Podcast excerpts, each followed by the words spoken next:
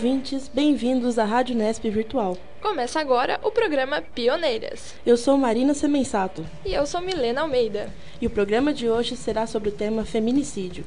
Temos aqui nos estúdios para conversar conosco sobre o tema a advogada Ana Carolina. Olá, Ana, é um prazer tê-la aqui conosco. Olá, Marina. Olá, Melina. É um prazer estar aqui com vocês. Olá aos ouvintes. No que eu puder compartilhar os meus conhecimentos, estaria à disposição. Obrigada. Muito obrigada. obrigada. O termo feminicídio surgiu em 1970 e é utilizado para definir o assassinato de mulheres em razão do gênero das vítimas. Em alguns países da América Latina, o crime de homicídio contra a mulher passou a ser reconhecido como feminicídio a partir dos anos 2000. A definição do crime leva em conta a sua motivação e gravidade. O assassinato pode envolver violência doméstica e familiar ou desprezo e discriminação contra as condições do gênero. Essas condições podem ser econômicas, sociais ou físicas e são impostas pela sociedade ao gênero feminino. Entender e estabelecer que a gravidade desse crime é maior do que a de assassinatos comuns é um passo para o início do combate ao feminicídio. Ana, você já trabalhou com algum caso de feminicídio e como isso foi para você? Um caso específico de feminicídio, é, sozinha eu não atuei. O que eu posso compartilhar com vocês do que vem sendo a minha experiência como advogada e como palestrante na área. Então, ter contato com muitas vítimas, muitas mulheres que confidenciam o que vem passando, né? Que, pelo menos na, na modalidade tentada, passaram pela situação de ter que lutar pela própria vida em face daquele que até então parecia um companheiro, né? Mas passar pela situação de defender uma mulher em juízo como assistente de acusação, né? Porque o bastão do acusador no caso do feminicídio é do Ministério Público, não é do advogado particular. Então é um promotor de justiça que é o responsável por fazer essa acusação no caso de feminicídio e o advogado particular ele pode atuar como assistente de acusação. Nesse caso de feminicídio, eu não tive a oportunidade ainda de atuar. Eu tive a oportunidade de receber e, em meu escritório e ouvir as, as vítimas, mas especificamente sobre isso, eu não atuei como assistente de acusação. Teve um dos casos que me chamaram muita atenção, que eu acho que vale a pena compartilhar com vocês, que foi hum, em um dia à noite, eu estava no plantão da delegacia aqui em Bauru, e para quem não sabe, o plantão fica ali próximo da prefeitura, né? Então, após as 18 horas, qualquer necessidade de reportar crimes para a Polícia Civil tem que ser feito no plantão atualmente, né? A forma como ele está organizado é assim, não é lá na Central de Polícia Judiciária, é no plantão. Eu estava lá para uma outra situação, estava acompanhada até de um colega também criminalista, não tinha absolutamente nada a ver com violência de gênero que nós estávamos fazendo lá. Nós íamos um outro boletim de ocorrência. Eu sentada aguardando para fazer o boletim de ocorrência, vi uma senhora que estava sendo atendida, ela estava fazendo um boletim de ocorrência, ela estava acompanhada de uma filha e a filha, não sei se era menor ou maior de idade, mas parecia muito jovem, e elas estavam as duas muito transtornadas quando um senhor muito alto,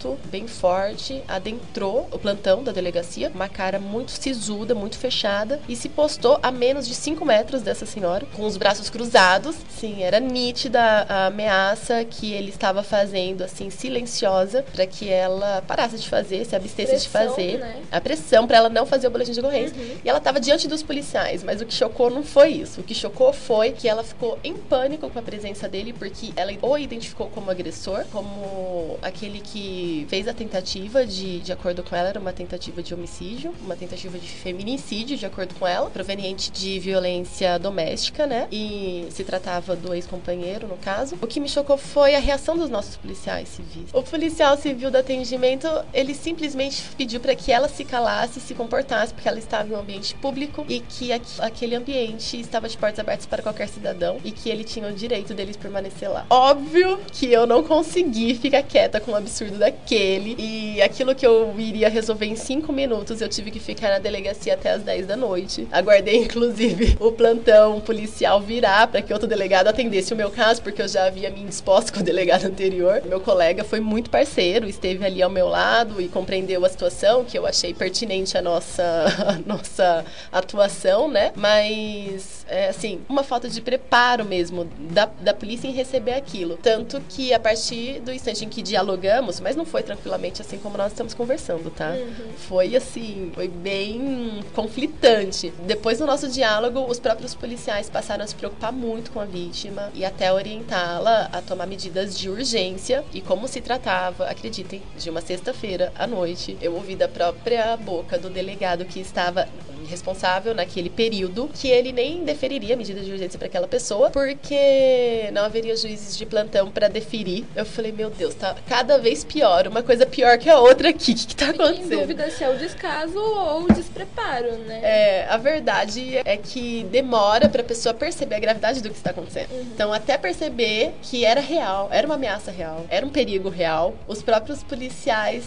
levaram um tempo e precisaram de uma pressão externa, precisaram de alguém de fora para dizer, ei, olhem aqui o que está acontecendo. Mas recomendo que quem vá fazer isso faça com muita educação sempre, né? Com calma, mas essa união de um ajudar os outros ainda meter a colher, né? Uhum. Ainda que você não seja chamado, é muito importante. Então, esse é um caso que eu destaco muito. É um cliente, mas é algo em que eu estava lá presente, que eu pude contribuir. Assim acontece muito, né? O que a gente chama de revitimização. A violência contra a mulher é uma realidade, né? Sim. Na sociedade brasileira, por exemplo, diversas vezes a mulher é colocada como inferior aos homens. E essa ideia, construída ao longo da história do país, reflete na atual realidade feminina. Segundo o mapa de violência, violência, o Brasil é o sétimo país do mundo com maior número de feminicídios. O número de casos de feminicídios no Brasil são alarmantes. Em 2013, foram registrados 13 homicídios femininos por dia no Brasil. E foi apenas em 2015 que a então presidenta, Dilma Rousseff, definiu o feminicídio como um crime no país. Assim, pela lei brasileira 13.104-15, é considerado homicídio qualificado o assassinato de mulheres em razão de gênero. A norma altera o Código Penal e define o feminicídio como um crime hediondo, considerado mais grave e de mais severa punição. Quem é condenado por crime hediondo tem de cumprir um período maior da pena em regime fechado. A pena prevista para homicídio qualificado de mulheres é de 12 a 30 anos, mas pode sofrer alteração de acordo com algumas condições. Entre elas, o aumento se a vítima for menor de 14 anos ou maior de 60 anos. A pena pode ser maior também se a mulher for portadora de deficiência, estiver gestante ou nos três meses posteriores ao parto. O crime se agrava se ocorrer na presença de descendentes ou ascendentes da vítima, ou seja, pais, avós, filhos, netos, etc. Ana, você poderia nos explicar como a lei é uma ferramenta no combate à violência contra a mulher e o feminicídio? A lei do feminicídio, ela assim como todas as outras leis, ela busca sempre uma modificação social. Então, o que a lei do feminicídio trouxe? Trouxe respostas no âmbito interno e no âmbito externo do nosso país. Então, internamente, a gente instrumentalizou, que significa a gente deu instrumentos para os operadores de direito, para os representantes do Ministério Público, para as autoridades policiais, para os nossos juízes de direito, para os advogados, enfim, para todos aqueles que operam o direito. Então, nós instrumentalizamos os operadores de direito para buscarmos justiça e assim também contribuirmos com a modificação social. Com qual modificação social? Com essa realidade de aviltamento da dignidade humana da mulher aqui no Brasil. Do ponto de vista externo, a lei do feminicídio ela também é uma resposta para a comunidade internacional. O Brasil ele é signatário de diversos acordos internacionais de direitos humanos e dentre eles acordos específicos para a proteção da mulher. E então é uma lei que trate especificamente de uma realidade tão violenta contra a mulher, que posiciona o Brasil como o sétimo país mais violento do mundo para a mulher, ela era extremamente necessária por uma questão de política criminal e para posicionar o Brasil politicamente também, uma questão de diplomacia para o Brasil. Então nós temos reflexos internos e externos. Além do que, ela vem empoderar as mulheres para que elas sintam que haja mais efetividade em suas denúncias, com a intenção de que aumente as notificações das violências. Então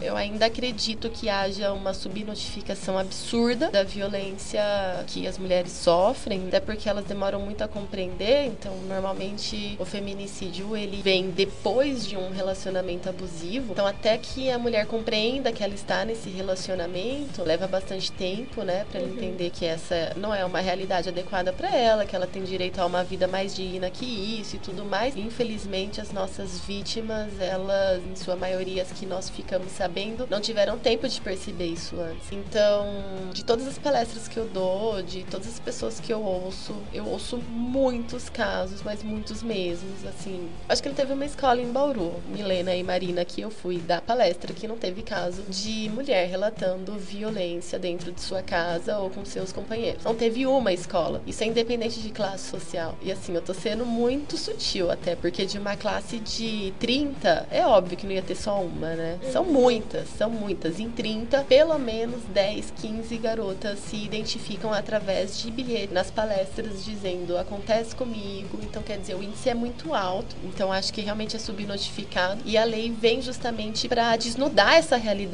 e fazer com que as pessoas falem sobre isso, tragam isso para a superfície e, inclusive, as vítimas falem sobre isso e também para que os agressores tenham chance de terem, entre aspas, né, terem oportunidade de se recuperarem dessa agressão. Então, a própria lei Maria da Penha prevê isso, né? Esses programas de proteção à vítima e programas de conscientização do agressor, de recuperação do agressor. Faz parte da mesma moeda. Além do feminicídio, veio para empoderar isso. E Ana, você acredita que a lei seja o início do posicionamento do Estado em relação à violência contra a mulher? Não, não acredito que seja o início. Eu acho que esse início foi há muito tempo. O Estado começou a se posicionar em relação à mulher quando ele citou a mulher pela primeira vez em uma Constituição em mil, faz muito tempo. Tudo bem que antes a mulher era citada como um objeto, né? Ela não era citada como um indivíduo titular de direitos, ela era citada como parte, extensão dos bens do marido, né? Mas ela começou a se revolucionar contra isso, né? E ela foi alcançando aos poucos direitos, então ela foi tendo propriedade própria, ela foi tendo direito a voto. Isso para mim foi o início. Isso para mim foi o início. E eu acho que o início de uma mudança no estado, na verdade, fica parecendo que é uma grande revolução, mas é a soma de micro-revoluções que começam dentro de nós, né? Então,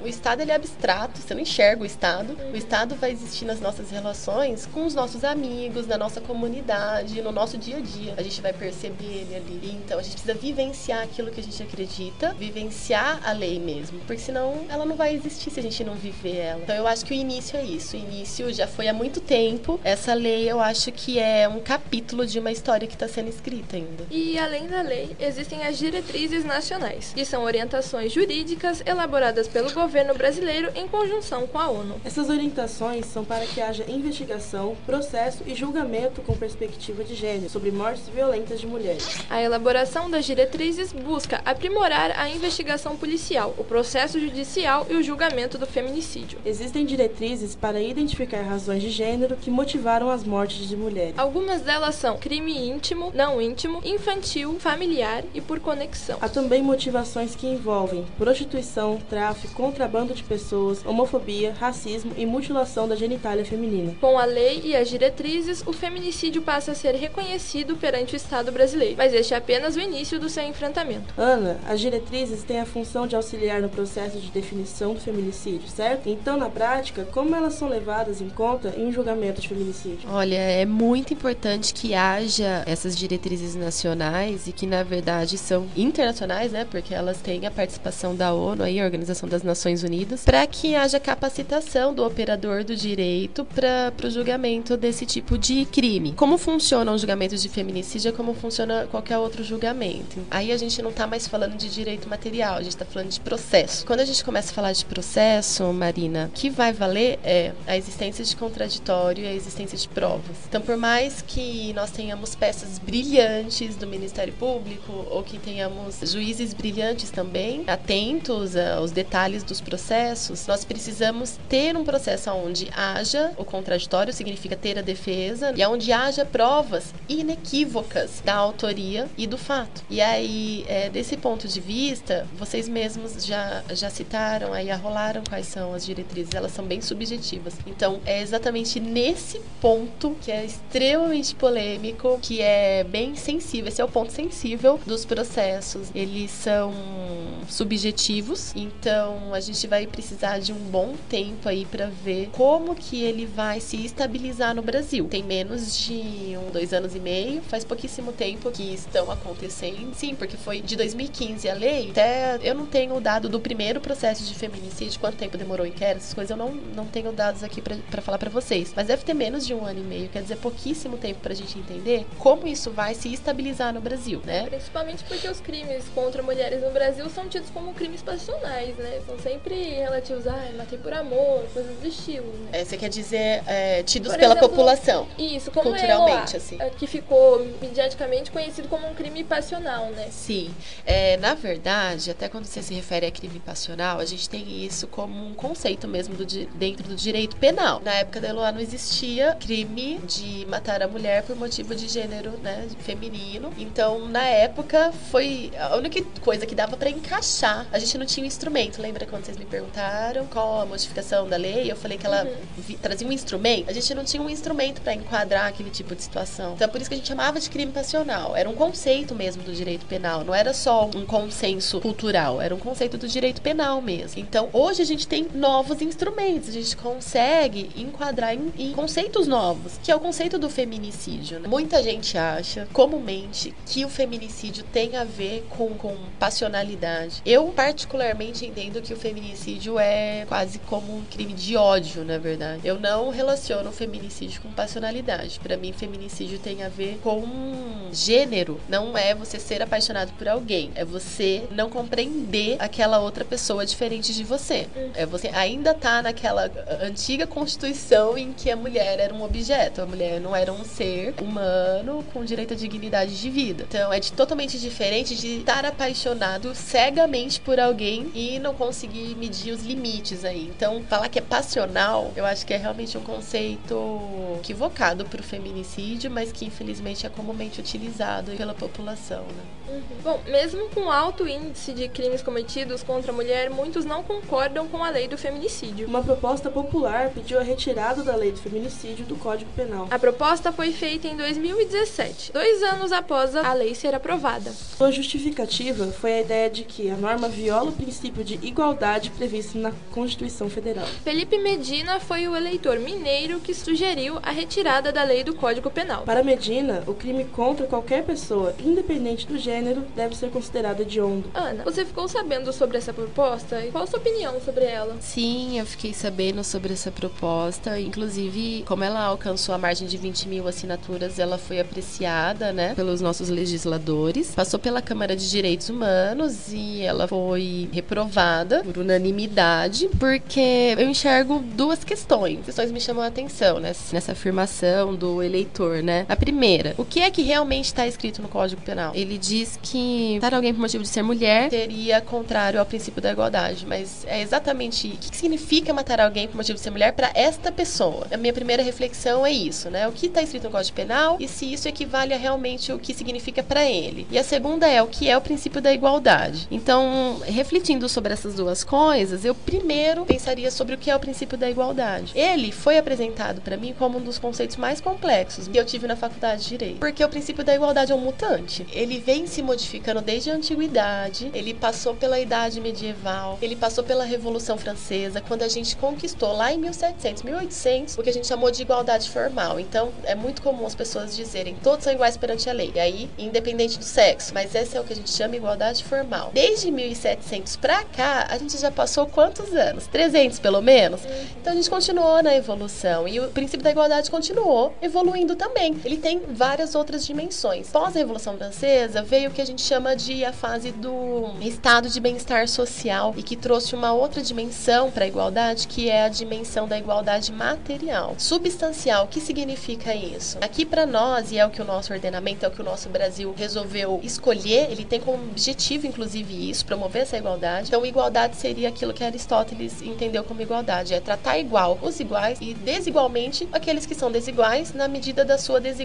O que, que significa isso? É preciso discriminar, é preciso tratar diferente para você alcançar dignidade humana para todos. Isso é tratar com igualdade. Então, num país onde nós temos tamanha violência contra a mulher, eu não consigo entender diferente do que a mulher está sendo tratada de forma diferente. Logo, eu preciso de uma resposta estatal diferente. Logo, eu preciso de um tratamento diferente. Então, a primeira coisa é isso, é o que é o princípio de igualdade para essa pessoa que fez essa sugestão aí. Se o, ouvinte concordar, né, com a minha com a minha posição de o que é igualdade, ele também vai entender que é necessária uma legislação que diferencie realmente. Agora, se o ouvinte não concordar, achar que igualdade é outra coisa, né, tiver um conceito diferente de igualdade, ele vai discordar, ele vai achar que tem que ter outro tipo de tratamento. Além disso, eu vou destacar que no Código Penal, mas ele traz um elemento qualificador que a gente chama. Por que um elemento qualificador do crime de homicídio, porque matar alguém é, tem uma pena de reclusão de 6 a 20 anos. Se ele tivesse elemento a mais que é, for contra a mulher, seja quem for o agressor, pode ser agressor mulher, pode ser agressor homem, isso não tem a ver com o agressor, isso tem a ver com a vítima, porque nós somos o sétimo país mais violento do mundo para a mulher. Se o elemento qualificador for uma vítima mulher e for por motivo de, aí ele vem e ele mesmo explica qual é o motivo, ele fala em condição de sexo feminino, que também deixa muita dúvida, né? O que seria condição de sexo feminino?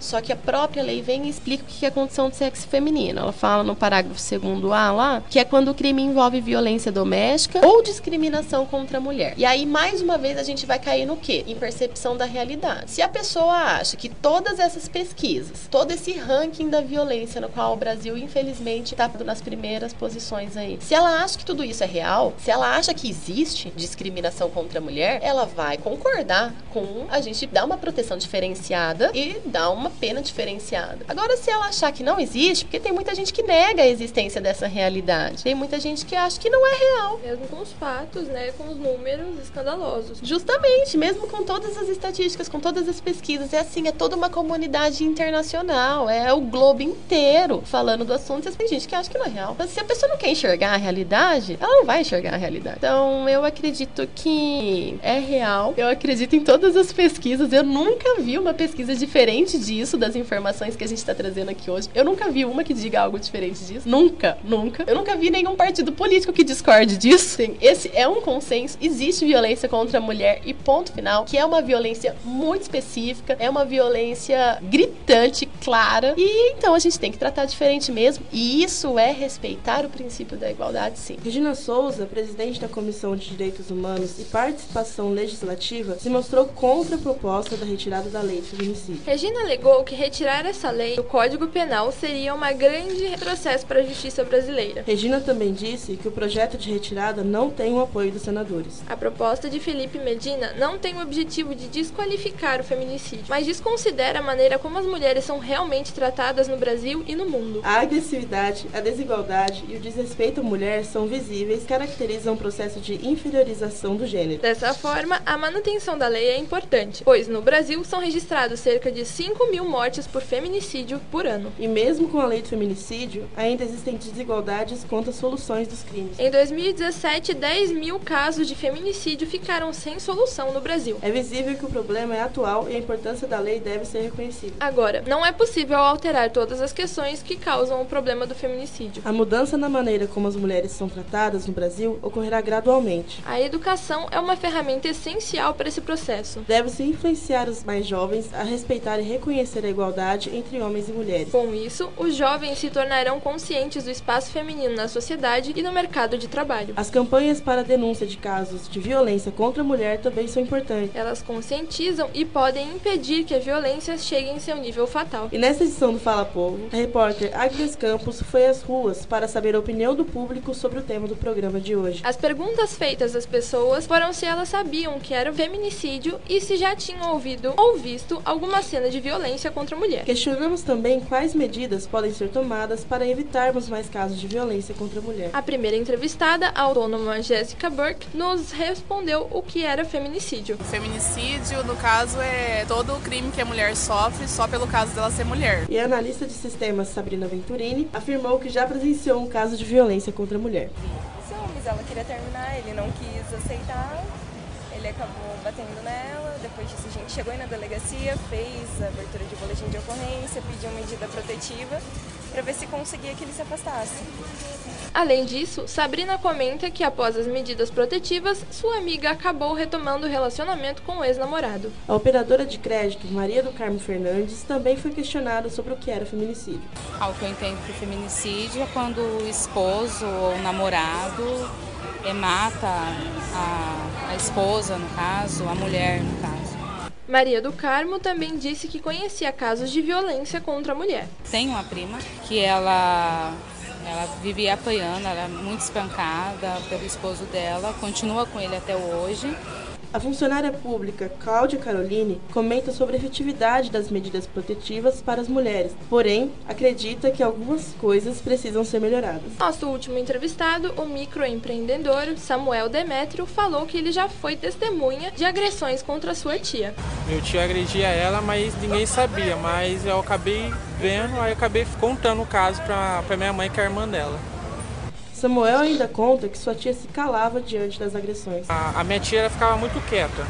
Ela não falava. Ela, tipo, quando eu falei que bateu nela, ela falou pra, pra minha mãe que eu tava mentindo. Até um dia que a minha mãe presenciou. Aí ela sentia um medo, né? Um trauma. Pra não prejudicar o casamento dela ou por medo dele bater mais nela ainda.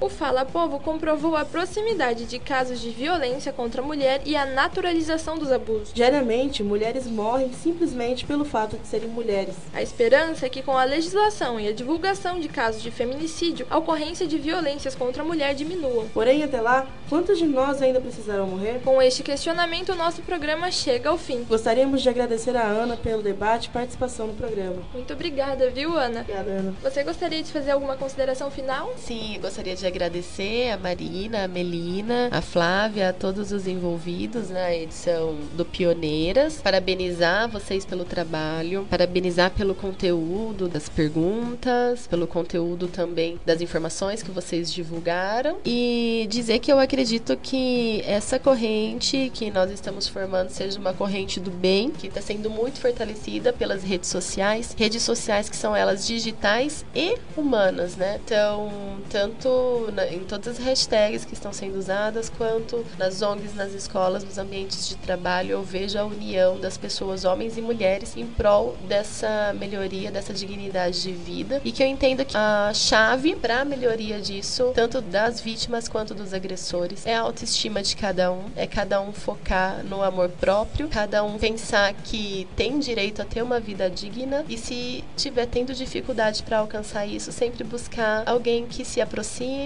sempre buscar uma rede de apoio, porque sim, todos nós merecemos. Muito obrigada, viu, Obrigada. Ana? Agradecemos também a editora de som Giovanna Romagnoli. E as repórteres Agnes Campos, Isabela Toso, Maria Clara Silva e Marina Semensato. O programa também não poderia ser realizado sem nossa produtora Flávia Gasparini, nossa roteirista Paula Borim e a editora Milena Almeida. Eu sou Milena Almeida. E eu sou Marina Semensato. Muito obrigada por nos ouvir. Até o próximo Pioneiras.